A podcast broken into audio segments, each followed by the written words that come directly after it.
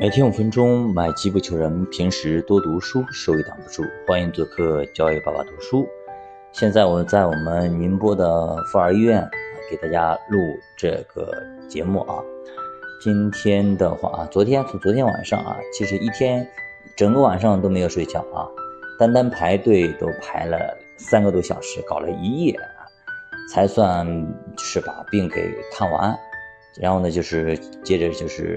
住院啊，留院观察，因为没床位，然后就住院啊。到今天的上午算是，呃，入住进医院。然后呢，今天把血啊、呃胸片啊、脑电图啊等等一系列的检查都做了一遍。然后呢，现在在观察啊。其实小孩子生病，对于我们家长来说，真的是揪动着我们做家长的心啊。啊，养孩子确实不容易，所以呢，这就坚定了我，就离开银行。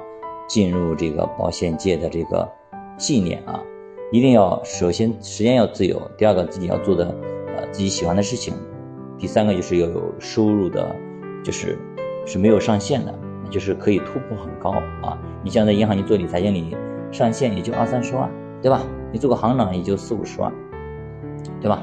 现在目前大部分的银行就是这样的情况，所以呢它是有天花板的，但是你要你要做这种个人 IP，对吧？它的它是无限量的，尤其现在自媒体的一个时代，所以我们可以去无限畅想我们的未来。那么说实话，那个跟我们畅想完全相反的，就是我们的 A 股时代是真的不给力啊。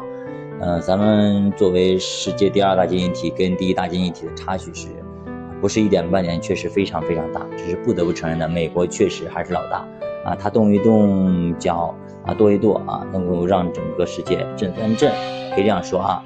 鹰派的这种言论啊，即使没有加息啊，只是吓唬吓唬大家，都让整个全世界股市暴跌，尤其是 A 股啊，直接怂了。嗯，所以未来一段时间很可能对 A 股非常不利。首先啊，美国的态度非常强硬，依旧非常强硬。第二个就是这种北向资金疯狂的在往外跑，嗯，再加上哈，我们自己人太不给力了啊。那本来就不太好，结果还有很多人在拆台，比方说这两天闹得很火的某一家公司，名字我不提了啊，真的是无底线到了极限。其实这种公司我估计以前有很多，只是没有曝光。这一次限制大股大股东减持这件事情，使得很多的这种鬼魅魍魉也好，这种乱七八糟的也好，都出浮出水面了。这样说啊。这家公司怎么回事呢？上市第一天啊，上市第一天本来是股价可以卖个好价钱，对吧？但是呢，突然间啊，拉就是拉高之后啊，直接就是往下砸，就是当天就是直接就是哈，股价夭折啊，股价夭折。比方说啊，对吧？八十块钱直接就砍到啊四十，等于说套死了一大批的散户啊，散户。那后来就查到底咋回事啊？结果一查啊，不查不知道，一查吓一跳啊，这些。嗯，在融卖融券的这这帮人啊，就是在做空的这帮人，就是他们企业的高管，哈，就是自己人在砸自己盘子啊，自己在做空自己，玩的真花。其实就像当就是怎么叫那句话叫什么？就是又像当婊子又要立牌坊，就是这么个意思。所以说，中国很多的企业也好啊，真的到 A 股来，它真的不是为了回馈社会，也不是为了让股东。股民们赚到钱，而是为了拿钱，啊，而为了拿钱，上来直接砍一半，什么概念啊？直接砍死了多少股民啊？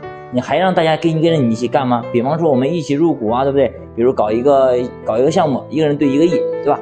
一个人对一个亿，十个人对十个亿啊，一起搞活动。结果呢，第一天啊，刚到第一天晚上，直接告诉大家，你们的投的这十个亿，直接只有五个亿了啊，另外五个亿没了。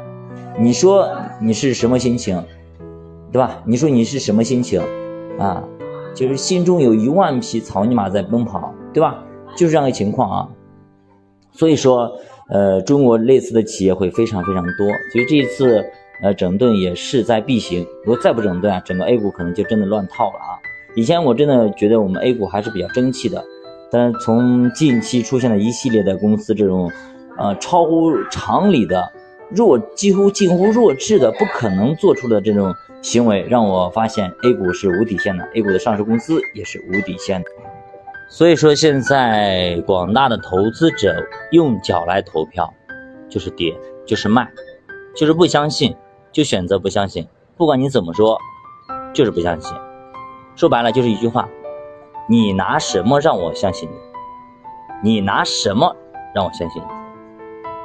我们可以拿这句话来对我们 A 股的众多企业来问问他们：你们拿什么让我们相信你？